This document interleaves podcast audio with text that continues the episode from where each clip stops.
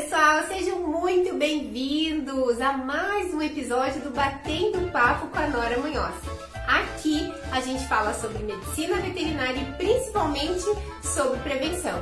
E tudo isso para ajudar você a se tornar um veterinário insubstituível. O episódio de hoje é sobre faculdade. Será que eu preciso fazer uma boa faculdade para ser um bom veterinário? E é sobre isso que a gente vai falar, mas antes disso eu preciso que você curta esse vídeo.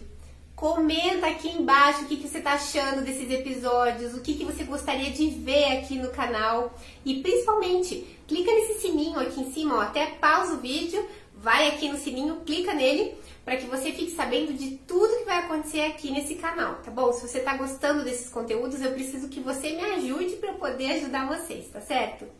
Eu vejo que muita gente se preocupa muito com a qualidade da faculdade onde vai entrar. Ou sonha com essa ou aquela faculdade porque é mais famosa ou porque tem mais nome. Mas o que, que eu vejo de verdade? Quem se forma são os alunos, independente da faculdade. A gente vê profissionais assim excelentes das mais diversas faculdades do Brasil, graças a Deus. Mas e por que que isso acontece? Vai depender muito de como que a pessoa vai é, se comportar durante a faculdade. Então não adianta estudar na melhor faculdade do Brasil, a que saiu mais renomada agora nos últimos tempos, se você não se dedicar. Muitas coisas durante a faculdade acontecem. Eu vou contar um pouquinho da minha história para vocês. Eu entrei na Universidade Federal do Paraná e esse era o meu sonho. Havia mais duas ou três faculdades particulares naquela época. O grande diferencial é que a federal era tempo integral e naquele então as faculdades particulares eram apenas meio período. O que, que acontece com isso? Escolher a federal me trouxe sim é, um. Ela abre portas, não é verdade? Você dizer, ah, eu sou aluna da federal. Porém, muitas coisas ficaram de fora. É, muitas matérias eu não tive, porque daí eles ficavam é, selecionando é, professores, acabava que a gente não tinha matérias. Então, assim, não foram uma nem duas matérias que a gente deixou de ter naquele ano, ou teve muito mal entrando e saindo professores é, que não, não eram mesmo da faculdade, porque funcionava assim o esquema da federal naquela época, tá, gente? Hoje em dia a federal tá maravilhosa. Mas o que que acontece? Naquela época, gente, não tinha papel higiênico nos banheiros, a gente tinha um RU com uma comida horrível, o preço era mais barato, mas a comida era terrível. É, a gente tinha intervalos gigantescos entre uma matéria e outra. Claro que esses intervalos eram utilizados para o bem para alguns alunos, para estudar. A gente não tinha né, internet como tem hoje em dia, a gente tinha que estudar mesmo nas bibliotecas, pegar livros emprestados. Então, é, muita gente ficava jogando baralho, fazendo festa, usando drogas. A gente vê de tudo na faculdade. É, muitas pessoas entram na faculdade, parece que meio que para se livrar da família, para poder fazer tudo que nunca pôde fazer. Raras as pessoas tão jovens, com 17, 18 anos, que realmente têm um foco na vida e já sabem o que elas querem. Então, muitas vezes, não é a faculdade que causa ou não o problema Claro que ela te dá mais oportunidades. Agora, eu lembro, por exemplo, que na minha época eu fazia questão de ser muito amiga das pessoas que faziam as semanas acadêmicas é, das outras faculdades particulares. E isso era muito bom, porque a gente tinha contato um com o outro, a gente acabava fazendo grandes amizades, se ajudando, e não uns contra os outros, a gente se ajudava. Então, era muito bom. Eu, particularmente, utilizei a faculdade para estudar. Ai, Nora, você não ia em festa, você não fazia nada de errado? Não, gente, claro que eu participei de festas, viajei, namorei, eu fui uma pessoa durante a faculdade igual à média das pessoas. Tinha a turma da bagunça, tinha a turma do nerd completo, mas eu posso dizer para vocês uma coisa, me marcou muito. Eu tinha uma colega na faculdade que era a primeira da sala. E ela era uma querida, ela me ajudava em tudo, eu tava sempre com ela fazendo os trabalhos. Mas eu sou daquele tipo que hora de falar sério hora de falar sério, hora de brincar hora de brincar, porque eu acho que a vida é feita de equilíbrio. E eu lembro muito bem que do primeiro para o segundo ano eu fui para o Chile, eu fiz meu estágio na Universidade do Chile, viajei com a minha família, namorei, eu fiz que alguém normal faz. Eu aproveitei demais as minhas férias do primeiro para o segundo ano.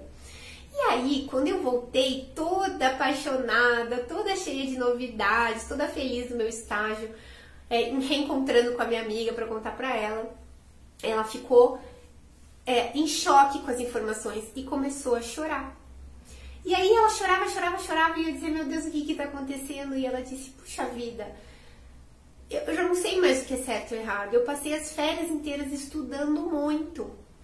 Eu falei, tá, mas não podia estudar um pouco e daí também aproveitar? Ela falou, pois é, agora eu acabei de me dar conta, escutando você, que é possível, né, fazer um pouquinho de tudo. E ela falou, e ainda mais que eu já tinha um ano de hospital, um ano de estágio nas clínicas. Então eu também já sabia um pouquinho mais.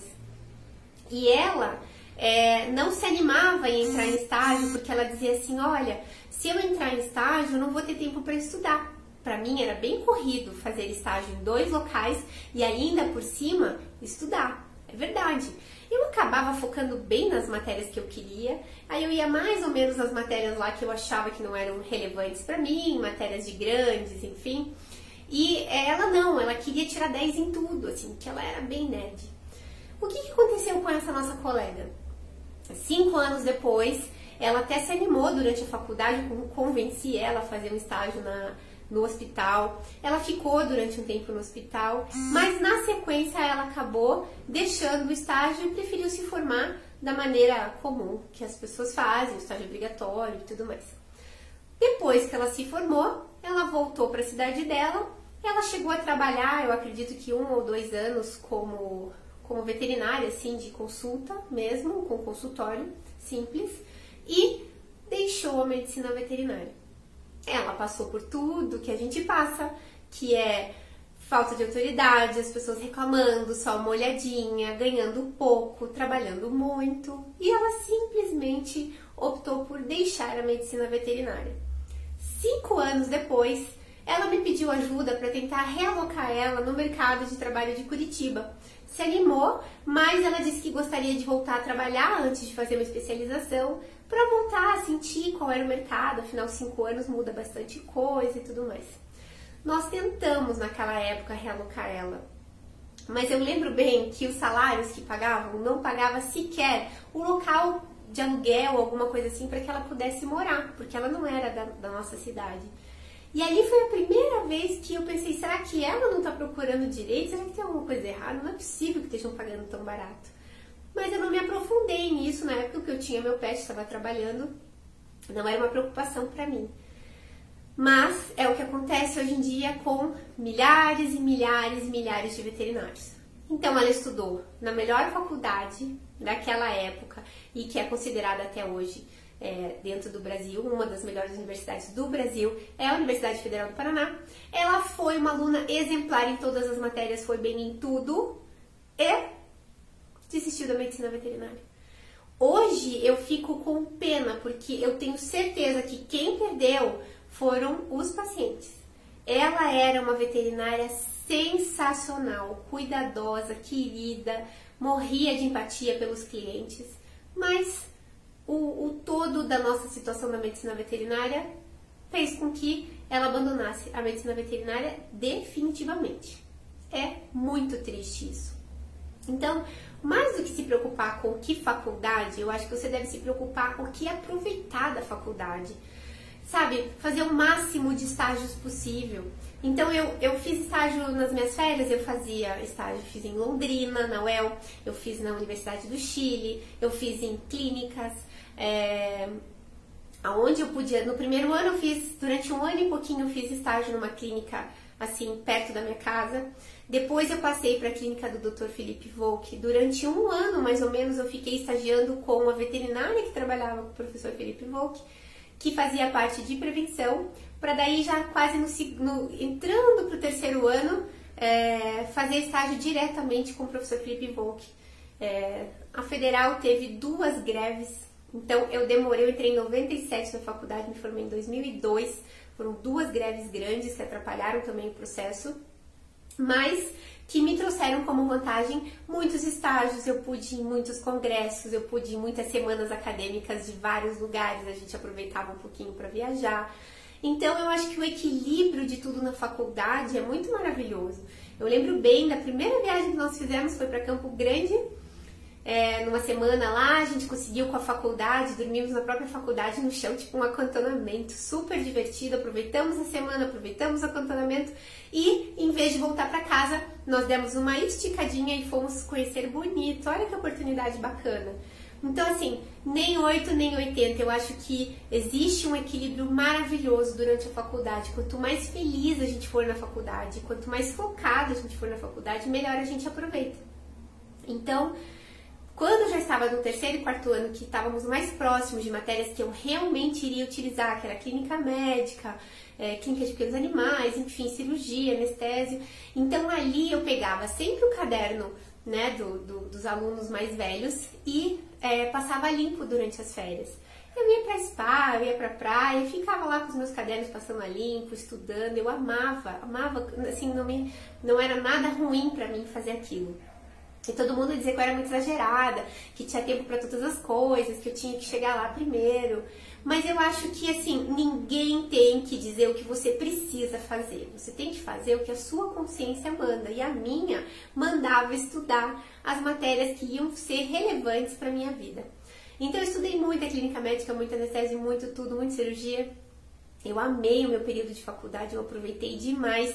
Graças ao meu estágio no hospital e graças ao meu estágio é, nessa clínica particular, eu consegui a oportunidade de entrar como estagiário do professor Felipe Volk, que na época ele só aceitava alunos é, de ter, final de terceiro ano e quarto ano.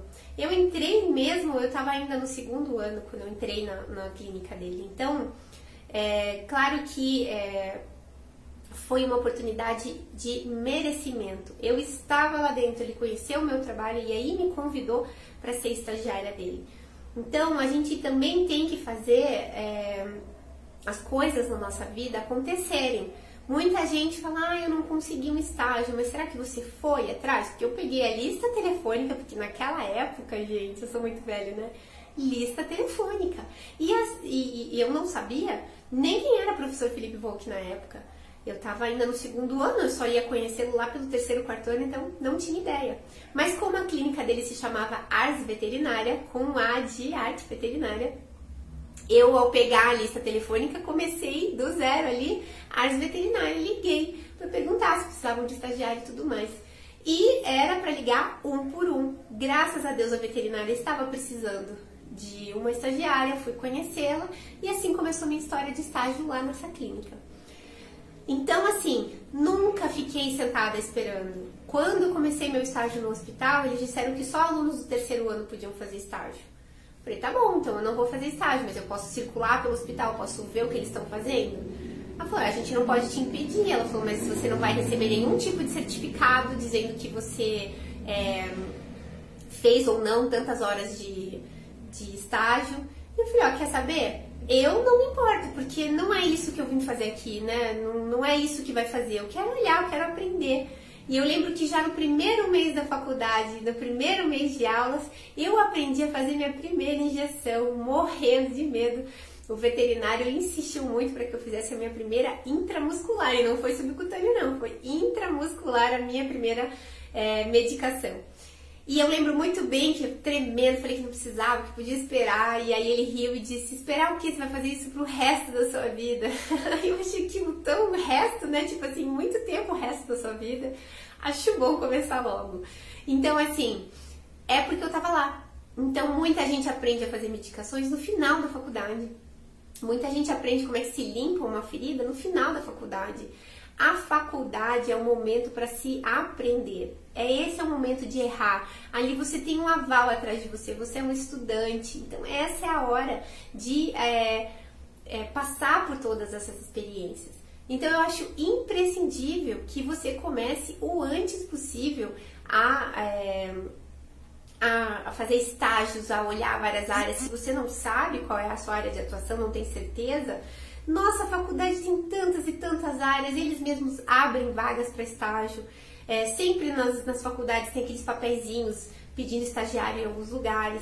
Então, assim, infelizmente os estágios na área de veterinária não são pagos. Isso afasta muitas pessoas que não têm condições, às vezes, de ir e de se manter. Mas eu acho que é, para o público que entra hoje na faculdade não é empecilho, não. Não é isso que vai fazer a pessoa não conseguir ficar em estágios. Eu fiz muito plantão noturno, muitos, muitos plantões, muitos plantões em clínica. É, eu já no meu último ano, eu já praticamente atendia tanto no hospital quanto na clínica é, de uma amiga onde eu já trabalhava é, junto com ela. É claro que sempre com a supervisão do veterinário, mas eles sempre deixavam eu tomar a frente disso. Então, assim, eu não saí crua da faculdade. Quando fui fazer meu estágio obrigatório, eu aproveitei ele completamente, porque eu estava lá de todo o coração para aprender é, o mais importante, o que era mais difícil, e não os detalhes. Os detalhes, graças a Deus, eu já conhecia.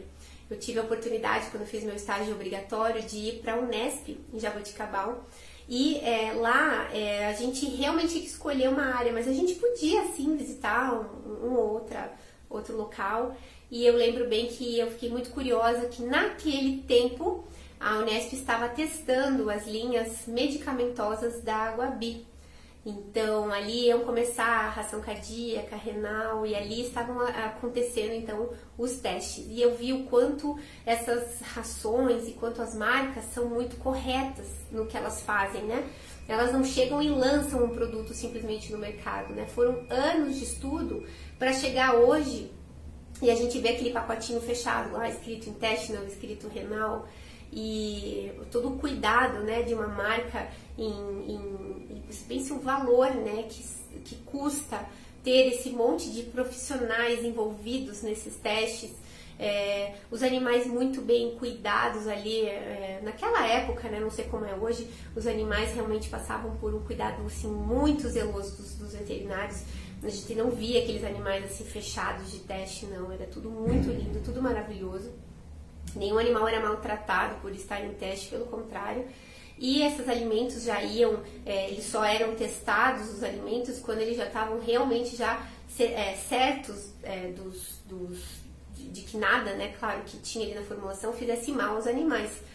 O que, o que estava em teste ali era ver se realmente ia melhorar ou não o rim do animal, é, se o animal idoso ia, ia ficar melhor ou não. Então, assim, era muito legal de acompanhar esses testes. E também na época eles começaram a fazer é, algumas linhas de testes quanto à alimentação natural. Ali já naquela época estava começando a ideia de conseguir, através da junção de alguns alimentos, é, poder alimentar animais que estivessem doentes. Então, eram específicas algumas, é, algumas formulações para doentes renais, eram específicas algumas formulações para doentes cardíacas. Eu sei que hoje em dia ainda continua, né, com o Dr. Aulus lá, essa parte toda de nutrição é muito linda, e anos depois é muito legal de ver que ele mesmo conclui de que as formulações de ração hoje são maravilhosas para a gente dar para os animais, que não é uma opção legal dar alimentação natural, ou porque a formulação não fica boa, ou porque o proprietário acaba não, não fazendo da forma correta. Eu sei que de alguma forma os animais acabam passando mal e ficando desnutridos. E isso se vê em dois, três anos, às vezes se vê em cinco, seis anos, mas hoje, anos depois dele mesmo é, indicar alimentação natural, hoje mesmo ele é, afirma que as formulações de ração são muito melhores. Infelizmente, animais, por exemplo, que têm duas doenças ao mesmo tempo, como a doença renal e a cardíaca, ou doença de fígado, doença renal, aí a gente não tem como, nas, usando é, rações já prontas resolver esses problemas. E aí sim é indicado fazer uma boa formulação de alimentos naturais. É, vi também, por exemplo, um, um, um, trabalho dele que eu achei muito lindo e eu quero dividir com vocês, que eu confesso que eu mesma nunca tinha parado para pensar. Eu, quando recomendava um suplemento vitamínico, eu nunca parei para estudar a diferença entre eles e ver que existe uma diferença tão grande de nutrientes entre um multivitamínico e outro. Então, quando você suplementa uma alimentação, você tem que cuidar é, exatamente com o tipo de alimentação que o animal está usando, conhecer bem o tipo do suplemento que você está suplementando e depois fazer exames específicos. E não é hemograma e, e, e, só isso, não. São vários e vários exames de vitaminas e de níveis de cálcio, de várias coisas, para você ter certeza que o animal continua bem nutrido com a formulação de alimentação natural. E como isso é um ciclo muito difícil de fechar, você teria que convencer, você teria que começar fazendo uma alimentação muito perfeita no papel. Depois você teria que convencer a pessoa a comprar bons ingredientes e fazer isso em casa sem faltar nada. Você teria que achar esse suplemento vitamínico e ele já testou mais de 28 ou 48, agora eu não vou me lembrar. E ele disse que realmente eles não são suficientes para é, equilibrar os níveis nutricionais dos animais. Olha que dó. E aí, depois de alguns meses usando a ração, a alimentação natural, fazer os exames, acompanhar mês a mês os exames de todos esses exames para ter certeza que o animal está bem nutrido. Não é só um raio-x e não é só um hemograma que vai garantir a nutrição desse animal. E é por todo esse ciclo difícil de fechar é que hoje em dia ele mesmo não recomenda alimentação natural para os animais. Eu é, sempre fui partidária dessa linha de pensamento, mesmo tendo ficado um pouco afastada dos estudos do professor Alves. Eu, na minha experiência de 17 anos, é, só vi pessoas é, terem assim um péssimo resultado com a alimentação natural. Alguns rapidinho já apresentavam gastrite ou diarreia com sangue, mas eu não cheguei a ver nenhum animal assim desnutrido nem nada, porque realmente os meus pacientes é, comem fórmula mesmo, não comem ração, é, alimentação natural. Se a pessoa insiste em fazer isso, ela vai para outro veterinário, então eu não tenho acesso a esse animal. E apenas um cliente meu de 17 anos, que tem três bichinhos, insistiu é, na alimentação natural. E aí eu fiz o que eu falo para todo mundo que eu faço. Eu demiti meu cliente, expliquei que eu realmente não fazia parte disso, porque não concordava com isso, mas que eu desejava toda sorte. E quando ele começou a fazer essa alimentação natural, achou o máximo, falou que estava tudo lindo, que a pele estava boa, que as fezes estavam boas, mas quando deu exatamente 7, 8 meses de alimentação natural para os três de raças diferentes, dois deles apresentaram gastroenterite hemorrágica. E para mim não é novidade. O ruim é o que aconteceu depois. Além da gastroenterite hemorrágica que ele causou nos animais, eles é, desenvolveram uma alergia terrível a vários tipos de alimentos. Voltar esses animais para a fórmula foi um grande desafio da veterinária nutricionista que tinha recomendado a alimentação natural e que depois teve que estudar N fórmulas de ração para conseguir voltar eles sem causar nenhum tipo de problema. Olha a gravidade, gente, da alimentação natural. Eu é, realmente me posiciono contra a alimentação natural. Por melhor que o veterinário tente fazer as fórmulas, às vezes não é culpa dos colegas, como eu disse, tem tudo isso, até mesmo na hora de é, indicar um suplemento, a gente tem níveis diferentes de suplemento. Nós temos que considerar que o que o suplemento diz também está ali na fórmula, então é tudo muito complicado. Eu acho que realmente hoje em dia existe essa fórmula de ração pronta maravilhosa, super premium, tanto para doenças quanto normal. É, existe muitas pessoas falando de câncer, problema renal e tudo mais. Eu não vi em 17 anos de trabalho nenhum animal com problema com ração de fórmula super premium. Claro que eu trabalho com prevenção há 17 anos, então o que, que acontece? Há 17 anos eu só vejo animais comendo rações de nível muito grande, tipo Premier, Rios, ProPlan, Eucanuba. Então, é, não trabalho realmente com clientes que dão nem restos de comida, nem alimentação natural e nem alimentação premium para os animais. Eu tive essa, essa honra na minha vida de conseguir, durante 17 anos, explicar para as pessoas a importância da alimentação na vida dos animais e transformar é, essa alimentação dos bichinhos para sempre uma alimentação melhor, super premium. Em alguns momentos eu tive que suplementar as rações super premium quando o animal estava no nível de desnutrição muito grave. Então eu conheço alguns é, é, suplementos, mas não conheço todos. É, e realmente fico muito assim é, realmente surpresa de saber dessa, desse problema com os suplementos. E aí eu realmente voltei a andar mais próxima do professor August, acompanhar ele no congresso, acompanhar os estudos deles, porque aí eu vi que além de ter minha opinião, eu precisava embasar um pouquinho mais. E é muito bom a gente estar próxima de pessoas que concordam com as nossas opiniões. E eu super respeito os veterinários que gostam da alimentação natural, que fazem, né, que já se formaram, são veterinários é, nutricionistas, alguns já vendem até a alimentação já prontinha para facilitar a vida do, do, do, do, cliente. E eu respeito profundamente, eu nunca falo mal desses colegas, porque eu acho que cada um tem que trabalhar dentro da sua área e respeitar a opinião do coleguinha, desde que você tenha opinião formada em estudos, em, baseado não em achismos, né? Então, quando eu digo que eu sou contra, eu sou contra por vários motivos. E se você é a favor, deve ser a favor por vários motivos. E a gente deve se respeitar como colega. A gente tem que parar com essa coisa é, de um ficar falando mal do outro. Isso só denigra a nossa imagem como veterinário. E aliás, eu acredito muito que quando uma pessoa fala mal da outra, ela fala muito mais de si. Eu hoje vejo com outros olhos quando alguém começa a falar mal de um outro profissional, quando alguém começa a falar mal de, de, de alguma pessoa, eu fico pensando: olha só, eu, eu, eu achava que eu conhecia essa pessoa e eu, pelo visto, não conheço. Eu não acho mais uma pessoa confiável nem nada a pessoa que fala mal.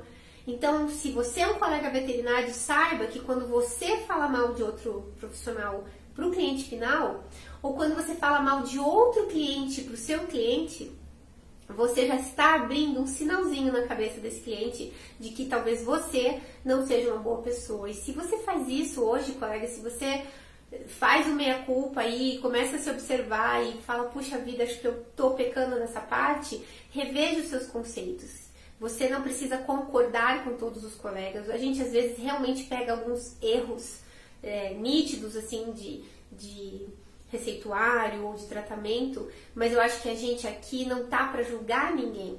A gente não precisa é, concordar com todo mundo, mas a gente não deve sair julgando aí em cima do pedestal. Eu tenho certeza que você também já errou, eu já errei e todos nós erramos. A gente pode não admitir, mas eu é, sou mulher suficiente para admitir várias e várias, e eu não falo nem erro, é cagada mesmo. Já fiz muita cagada durante a minha vida profissional, muita, e não foi pouca.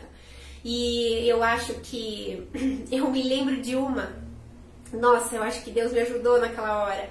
Eu, eu, eu ensino isso até para as pessoas, como diminuir as cagadas no consultório. Eu fui. É, eu tinha que medicar e, e, fazer a vacina de uma ninhada de cachorrinhos muito parecidas, muito, realmente muito parecidas. E o dono estava completamente atropelado com os cachorrinhos, aquela cena, estava tudo muito atropelado assim no, no, consultório, a mãe dos cachorrinhos, os cachorrinhos e tal. E aí eu comecei a preparar as vacinas na, no intuito de agilizar esse processo que já estava muito demorado. É, nessa, nessa, nessa visita seria a vacina de é, ou óctupla na época, provavelmente a óctupla, com a antirrábica. Hoje, por exemplo, eu não vacino é, déctuplas e óctuplas com antirrábica. Eu associo ou com giardia ou com pneumo e depois antirrábica sozinha com a giardia ou com pneumo. E eu explico para o cliente que apesar de ter feito durante muitos anos isso, eu acho a reação vacinal muito forte mesmo usando simbiótico, mesmo usando tudo, é apenas preventivo não fazer. Não estou dizendo que é errado, não estou dizendo que você não deve fazer, não estou dizendo que você mude sua opinião. Apenas eu acho que como médica veterinária preventiva não há a menor necessidade de correr esse risco é, em fazer essas duas medicações, que causam sim é, várias reações nos animais. Então, Naquele então eu ainda fazia e ao puxar essas duas vacinas nas seringas, elas eram muito rosinhas, vermelhinhas, muito assim, parecidinhas mesmo. Havia uma grande chance de misturar ali as coisas. E eu tava assim, em pânico olhando essa cena, quando ele pôs o filhotinho em cima da, da mesa, ele deu uma patada na, nas vacinas e quase, se eu não estivesse olhando, eu teria confundido as vacinas. Então ali eu já fui bem radical, pedi para que ele tirasse os bichinhos. É, eu disse que eu vacinaria cada um deles e que eu ia retirar é, para uma outra cuba lá que eu tinha na loja os animais que fizessem. Ele disse: Não, doutora conheço todos, esse aqui é o Zé, esse aqui é... Eu falei, não, mas eu não me sinto à vontade, eu não quero correr o menor risco de vacinar duas vezes o mesmo filhote, então eu prefiro fazer dessa forma para me sentir à vontade de vacinar a sua ninhada. Então eu pegava um por um, examinava, nananã, e medicava e colocava para fora, examinava, medicava para fora, até que a gente terminou aquele monte de filhotes. E depois desse dia para frente, eu vi vários e vários casos de colega que vacinaram errado, fizeram vacina de gato e cachorro, de cachorro e gato, é, fizeram duas óculos ou duas antirrábicas nos animais. Já vi casos de duas antirrábicas fazerem muito mal ao animal. Eu tenho certeza que nenhum cliente, que nenhum é, veterinário que fez isso, colega, fez de propósito, fez na intenção. A gente é essa loucura que a gente vive dentro do consultório na tentativa de atender mais, melhor e acaba que a gente não é perfeito. Então é por isso que você tem que pensar muito antes de subir nesse pedestal aí e ficar dando de dedo nos outros colegas. E também respeitar que são faculdades diferentes, experiências diferentes e opiniões diferentes. Então, se um colega diz que é para castrar animais antes do primeiro cio, e você é o colega que acha que deve castrar depois do primeiro cio, amém. Você também deve ter sua opinião baseada em estudos, o colega tem opinião baseada em estudos e a gente deve respeitar nunca debochar ou é, falar mal desse, desse colega. Eu sempre falo para os clientes: olha, dona Maria, não estou aqui para dar a minha opinião sobre o colega que lhe disse isso ou aquilo. Se a senhora está aqui pagando a minha segunda opinião, nós vamos nos ater a falar sobre o que eu acho que ele tem e qual é a minha forma de tratamento. Eu acho que a gente não está aqui é, para ficar dando opinião sobre o tratamento é, e sobre é, o, o, que o colega achou. Então, por exemplo, ficou lá 15, 20 dias tratando a pele com o colega, aí vem para você porque não gostou do tratamento. Aí pergunta se tá melhor ou se tá pior. Como você vai saber se tá melhor ou se tá pior, se você não tem o, primeira, o primeiro dia, o primeiro start disso tudo? Então, assim, não fica bem. Eu sou completamente contra ficar falando mal dos outros eu limito a consulta ao momento imediato e a gente recomeça do zero. E quando você faz isso, o cliente com certeza se sente mais seguro de ter a sua opinião do que você falando mal dos outros e que não vai resolver e não vai chegar a lugar nenhum. E quando eu falo isso de experiências de faculdade, é muito complicado, porque aí você na sua faculdade aprendeu com o seu professor, a pessoa que você admirava, a pessoa com que você acredita, a pessoa que realmente é, é para você assim, né, alguém para alguém para modelar, disse que acha que a castração deve ser feita a cada depois dos sete meses. E aí eu estudei numa faculdade em que as pessoas que eu modelo, modelei, desenham a importância de fazer o quanto antes no filhote, assim que acabam as vacinas. Então, a gente deve respeitar muito a origem da opinião dos colegas. Isso é importante. Se o colega tem uma opinião, não foi assim, ah, ele acordou e tinha uma opinião. Não, foi baseado no que ele estudou, no que ele viu. E colegas como eu, que tem 17 anos de experiência de formada, já não é mais só minha opinião de formada, é minha opinião de tudo que eu vi ao longo desses 17 anos e que foi muitas coisas. Então, quando você se esvazia e quando você tem a humildade de ouvir pessoas mais velhas e conectar a experiência do mais velho com as novidades e com tudo que está acontecendo, a gente chega numa, numa, numa conclusão boa para nós. Não importa se é para os outros, mas para nós. Eu, eu gosto muito de falar a história do ovo. Há muitos anos atrás, as pessoas eram radicais em dizer que só se podia comer três ovos por semana, que ele era responsável por aumentar o colesterol por doenças cardíacas, AVCs e mais um monte de atrocidades. E vocês podem procurar essas informações, vocês vão ver o que eu estou falando. Hoje, se você é jovem, deve estar com o cabelo em pé pensando, não é possível. É possível sim. Se você pegar é, posição para recém-nascidos, qual é a posição ideal? Há anos atrás, a posição ideal era de cabeça para baixo. Logo, anos depois, eles afirmavam que o correto era de lado. E agora eles afirmam que o correto é de cabeça para cima. E aí você faz o que, Jesus? Me diz. A gente acredita no, na ciência, a gente acredita nas pessoas, mas a gente deve acreditar também na experiência. Eu tenho certeza que a sua mãe vai saber te dizer qual é a melhor posição para o seu nenê, para o neto dela, como a minha soube dar para minha. A minha filha dormiu de barriga para cima, tinha gente que ficava de cabelo em pé, tinha gente que concordava. É, os meus médicos, por sorte, concordavam de barriga, de barriga para cima. Mas, gente, eu não acho que ninguém tá errado. Todos nós estamos tentando defender aquele neném. Os que deixam de barriga para baixo, os que deixam de lado, os que deixam de barriga para cima. Ninguém é dono da verdade. E mesmo assim, morrem, morrem, morrem crianças afogadas todos os dias. Então, Hoje os estudos comprovam que os ovos não tem problema, as pessoas comem 20 mil caixas de ovos por dia, os atletas comem 500 mil caixas de ovo por dia. Hoje nós não temos como saber quem está certo ou está errado. Daqui a alguns anos a gente vai descobrir se esse tipo de nutrição vai levar ou não a um benefício maior. É claro que hoje em dia a gente tem exames e tem testes muito mais modernos para comprovar que as pessoas que estão comendo essa alimentação estão é, tendo uma vida mais saudável. Não tem, não eleva colesterol, não causa AVC. Agora, por exemplo, não existe um estudo assim muito profundo e que explique bem sobre o whey protein. Alguns são muito a favor, alguns estudos comprovam que já está causando doença renal. A gente tem os veganos aí toda a moda do vegano, super legal ser vegano, é a favor dos animais, mas tem muita comprovação de que tem muito vegano morrendo hoje, é, alguns anos depois do veganismo em massa, é, causados pela má alimentação.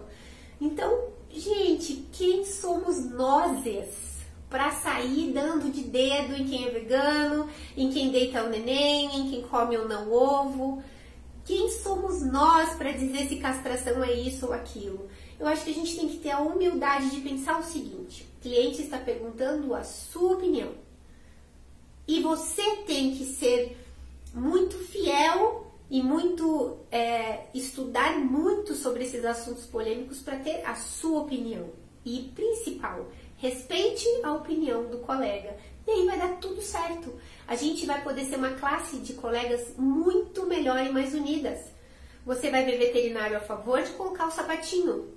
Você vai ver veterinário é, botando um X na porta da loja em cachorros com sapatinho. Aí tá tudo bem.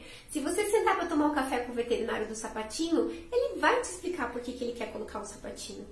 E aí você vai sentar com outro veterinário que vai te dizer que é contra a humanização dos animais e tá tudo certo. Quem sabe vocês não se acham e não viram melhores amigos.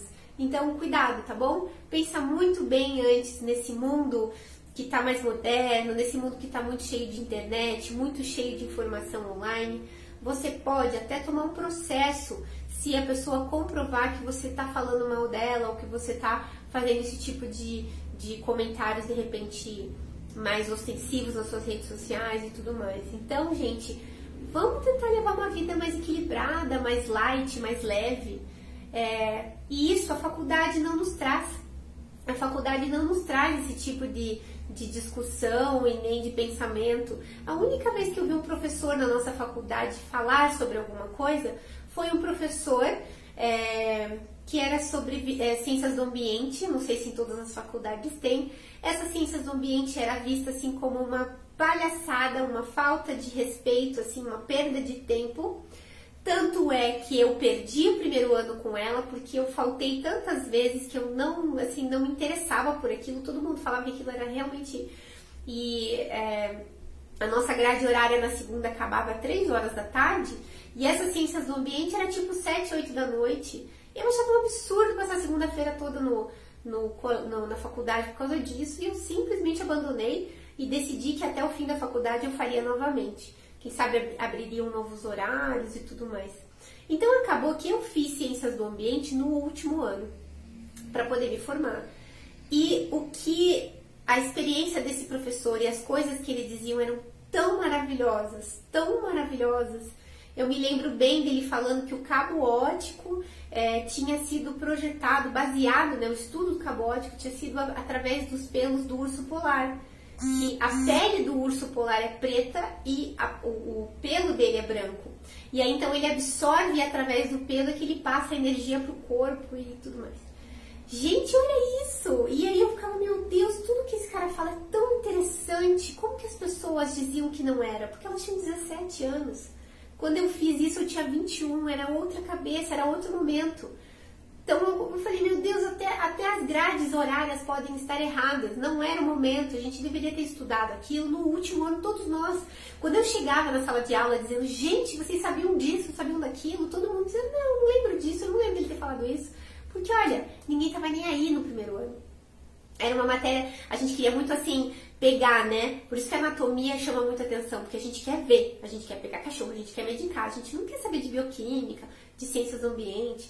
E aí, quando a gente já está no último ano, a gente já está mais equilibrado, a gente já, já meio que entendeu como funciona a faculdade.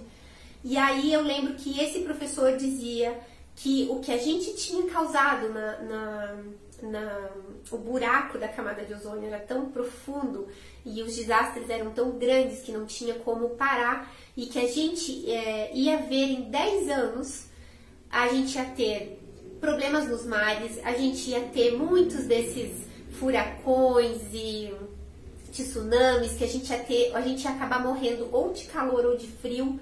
E ele falou: vocês vão ouvir, porque ninguém fala sobre isso. É, todos os cientistas sabem disso, mas isso não é falado para que as pessoas não entrem em pânico e, e não tenham o que fazer. E, gente, em 2017 começou exatamente o que ele falava. Vocês já perceberam que a gente já está sentindo muito calor ou muito frio? É, é um, é, os desastres, eu não vou comentar, né? Milhares e milhares de desastres ambientais. Então, assim, ele não era uma pessoa qualquer, ele não estava falando qualquer coisa, mas ele estava falando com o público errado na idade errada. Então, a gente tem que, é, até isso, é, cuidar durante a faculdade. Talvez uma matéria, talvez alguma coisa que você viu, você viu no momento que não era o momento adequado. Então, se você está muito assim focado, se você sabe o teu objetivo, se você sabe a sua meta, é mais fácil de passar por todas essas coisas e por todos esses perrengues, né, durante a faculdade. Agora, depois que a gente se forma, eu vejo que existe o grande, grande problema dos veterinários. Alguns já se formam, já saem para residência, já saem para mestrado, já saem para doutorado, e isso faz com que a sua cabeça, o seu coração esteja todo voltado para a medicina veterinária e de que tudo vai dar certo. Mas Muita gente não pega experiência antes de fazer essas coisas.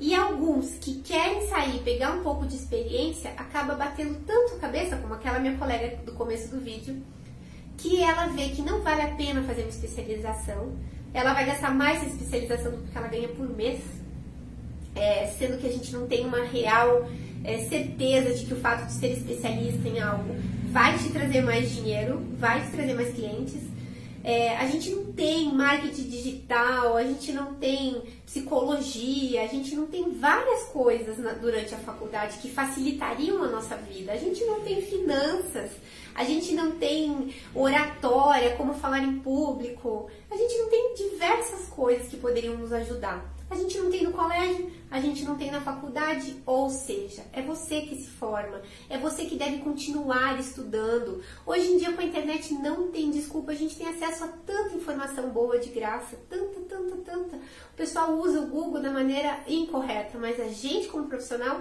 sabe usar o Google da maneira correta. A gente tem acesso a muitos PDFs aí de trabalhos, a gente não precisa estar nessa ou naquela faculdade para ter acesso a bons trabalhos. A gente tem acesso aí a Instagram, Facebook de alguns professores, a gente tem facilmente aí como conseguir o e-mail de alguns deles e mandar algumas, algumas trocas de, de, de informação. Então, assim, não tem justificativa hoje para você não continuar estudando. A questão é que você está desmotivado. A questão é que a maioria dos veterinários simplesmente desistiu. Mas tem como recomeçar o tempo todo. Agora, não é só estudar medicina veterinária. Como eu disse, existem outras coisas. A gente pode estudar alta performance, a gente pode estudar é, sobre nutrição. É, uma pessoa que quer ser bem sucedida na vida, ela precisa comer bem. Se ela não comer bem, ela não consegue ser bem sucedida.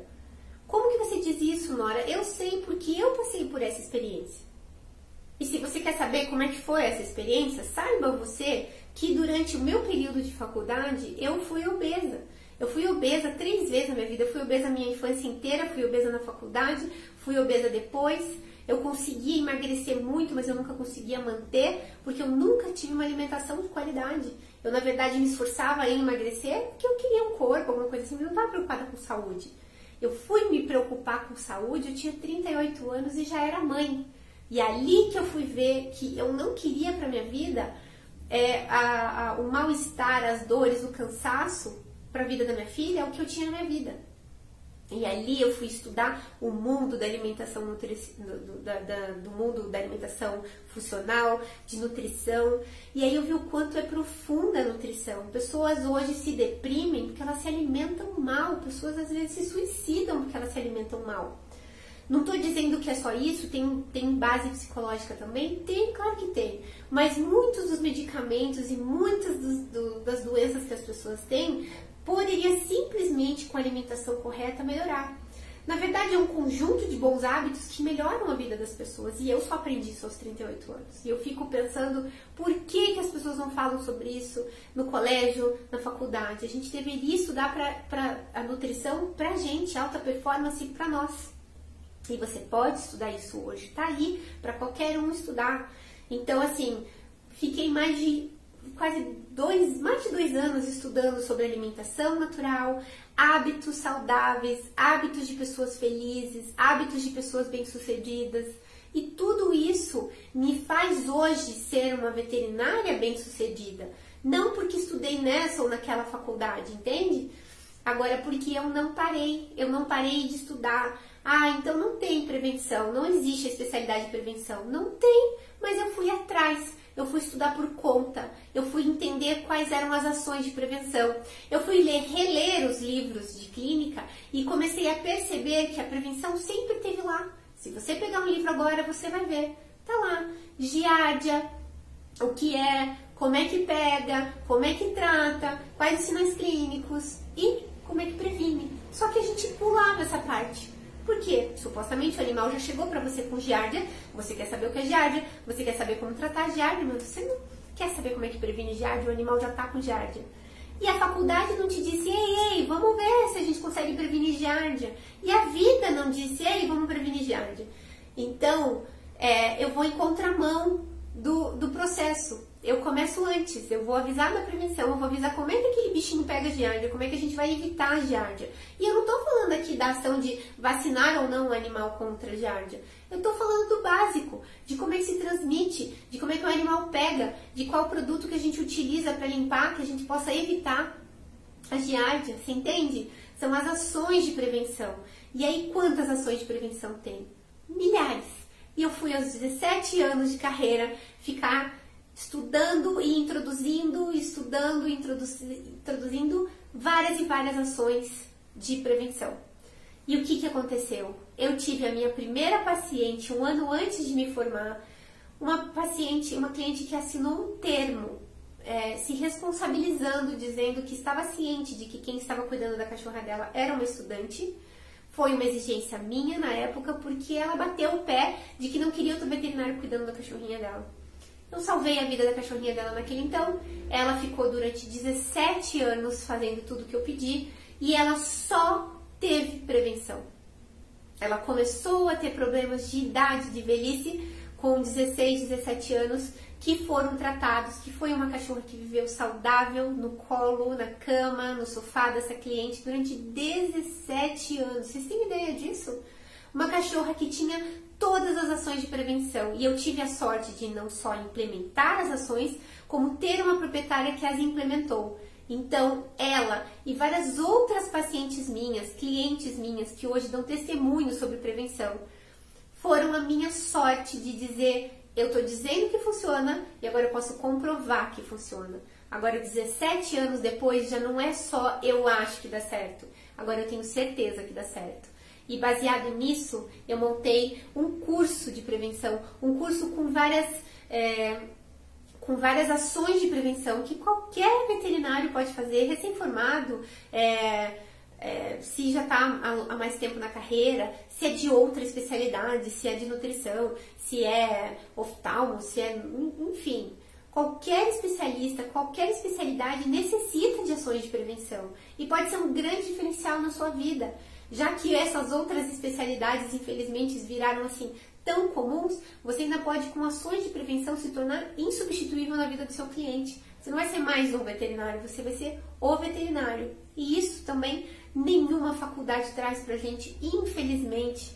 2020 e nenhuma faculdade traz isso pra gente mas você pode optar por é, ser um veterinário preventivo aí na sua área, no que você deseja, para melhorar a vida dos seus pacientes e melhorar a, o entendimento dos seus clientes.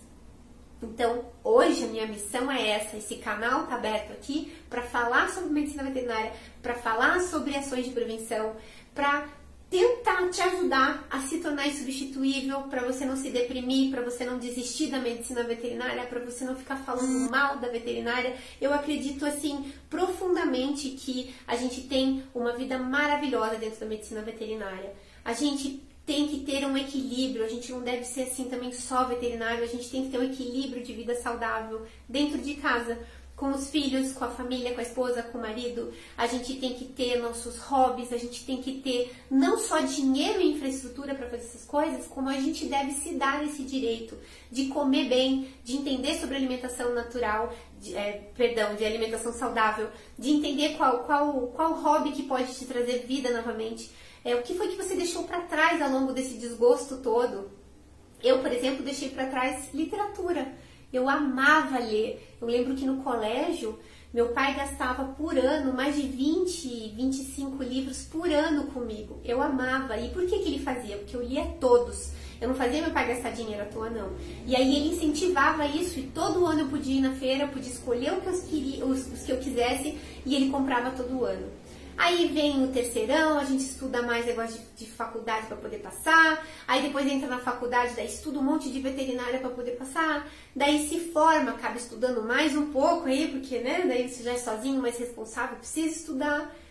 E eu fui deixando esse hábito tão gostoso de lado. Li um livro, outro, mas não da forma como eu gosto. Hoje eu chego a ler 5, 10 livros ao mesmo tempo. Isso também foi uma coisa que a maturidade me trouxe, porque o que, que acontecia? Eu sou muito ansiosa. Então, quando eu começava um tricô, eu tinha que terminar. Eu começava um livro, eu tinha que terminar. E o que era para me causar uma leveza, uma paz de espírito, acabava se tornando assim um nervosismo para mim. E aí, lendo e estudando sobre isso, em vez de ficar me chicoteando ou dizendo que literatura não é para mim, eu acabei descobrindo que é muito indicado ler vários livros ao mesmo tempo, justamente para não criar esse apego com o livro e também para ajudar a desenvolver nossa, nossa mente. O cérebro reage mais quando ele puxa pela memória cada vez que você volta para esse ou aquele livro e ele associa melhor todas as informações. Olha que bacana! Então, assim, a gente tem a vida inteira para aprender, a gente está sempre aprendendo, não é só a faculdade que nos ensina.